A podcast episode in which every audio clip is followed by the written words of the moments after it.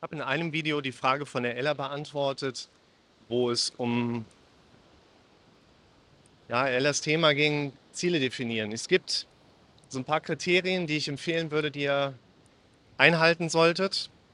Ihr solltet eure Ziele in einer gewünschten Anwesenheitsform formulieren, in quasi Kontrollmechanismen. Das heißt, ihr habt Kontrolle über den Zielerreichungsprozess. Ihr dürft eure Ziele definieren und nicht, ich will unbedingt das und das, damit mein Partner oder meine Schwiegermutter.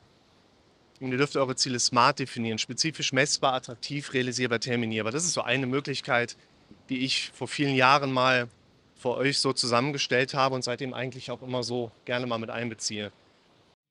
Willkommen zum Podcast für mentale Gesundheit, Zufriedenheit und Wohlbefinden. Jetzt hatte die Ella geschrieben, was bringt es mir denn, Ziele terminierbar zu gestalten, wenn ich mir jetzt sage, dann und dann habe ich ein Wohnmobil oder dann und dann kann ich Spanisch. Was, was hilft mir das? Und ich verlinke euch natürlich dieses Video auch mal mit dazu, wo ich ein paar Aspekte dazu erzähle, wo ich vor allen Dingen in die Richtung gehe, ey, du musst nicht unbedingt auf dieses terminierbar kommen. Denn die Kernaussage oder die Kernthematik hinter diesem doch etwas komplexeren Prozess lautet ja, wenn du so deine Ziele definierst, kommst du quasi nicht drum herum, dass dein Kopf Bilder dabei verarbeitet. Und diese Bilder, die dann hochkommen, sind letztlich wieder die Dinge, die uns hinzuziehen und bringen uns Bewegung, bringen uns Begeisterung, bringen uns Motivation. Das heißt, du solltest letztlich einfach nur auf diese Definitionskriterien gehen, weil du damit Bilder im Kopf hast und weil du damit mehr Bewegung in dein Leben reinbekommst. Mehr ist es eigentlich nicht. Und wenn du bei einer dieser Aspekte wie Terminierbarkeit nicht weiterkommst, geh auf die anderen Aspekte. Die gehen meine Kriterien auf den Senkel. Nimm andere. Hauptsache, du bekommst gute Bilder im Kopf, von denen du dich hinzugezogen fühlst. Jetzt würde ich aber mal zwei Dinge gerne noch ergänzen würden. Jetzt, äh, wollen, ergänzen wollen. Bei dem Wind. Boah. Zum einen, wir müssen unterscheiden, ob wir ergebnisorientiert oder prozessorientiert innerhalb unserer Ziele unterwegs sind.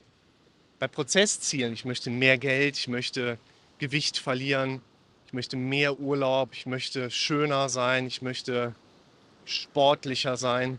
Das sind alles so, ja, das sind Prozessziele, die meistens nicht die Wirkung haben wie ergebnisorientierte Ziele. Auch weil du bei einem Prozessziel in der Regel kein klares Bild siehst. Wenn du dir als Ziel nennst, ich will besser Spanisch sprechen, weiß nicht, ob dir da ein Bild durch den Kopf geht, mir jetzt gerade nicht. Wenn ich aber sage, ich möchte gerne bis Sommer nächsten Jahres solide Spanischkenntnisse haben, um mich bei einem vierwöchigen Spanien-Trip mit den Leuten vor Ort unterhalten zu können und nette Menschen kennenzulernen. Kirschblüte auf Mallorca. Dann gehen mir konkretere Bilder durch den Kopf. Das heißt, einmal gehen wir in die Richtung, unsere Ziele zu terminieren, damit wir eben nicht in die Falle tappen, Prozessziele eher lasch zu definieren, die uns keine Bilder liefern. Das ist Punkt Nummer eins, den ich euch gerne noch ergänzen wollen würde. Punkt Nummer zwei. Ella hat gefragt, wenn ich jetzt sage, bis da und da hätte ich ein Wohnmobil, was hilft mir das? Und dann habe ich ja auch nicht das Geld dafür. Stimmt schon. Es gibt jetzt eine Sache, die ich seit Jahren so beobachte. Das ist jetzt eine Sache, die könnt ihr selber mal versuchen für euch zu beobachten. Ich nehme die in der Praxis immer gerne mit rein. Also ich argumentiere da auch mit keinem von euch darüber, dass ich jetzt sage, wer hat jetzt recht oder so. Es ist eine Beobachtung. Wir Menschen bekommen in der Regel immer so viel Geld, wie wir brauchen. Wir Menschen bekommen in der Regel so viel Geld, wie wir brauchen. Und es gibt sehr viele Menschen da draußen, die versuchen nichts anderes als mehr Geld zu bekommen.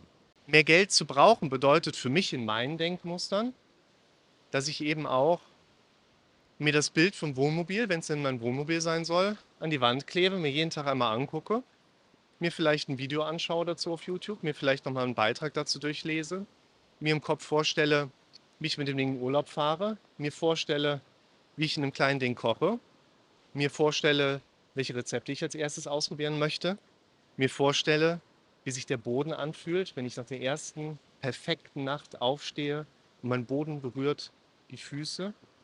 Meine Füße berühren den Boden, macht mehr Sinn.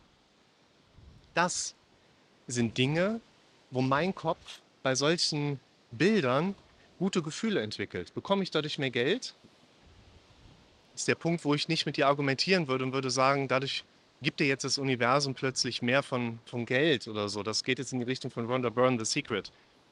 Was ich aber jetzt gerade auch damit einwerfen möchte, ist, lass doch mal diese Wünsche, diese Träume, diese Zielbilder in dein Bewusstsein stehen. Denn was du mindestens bekommst, sind gute Gefühle, Motivation, an diesem Ziel zu arbeiten.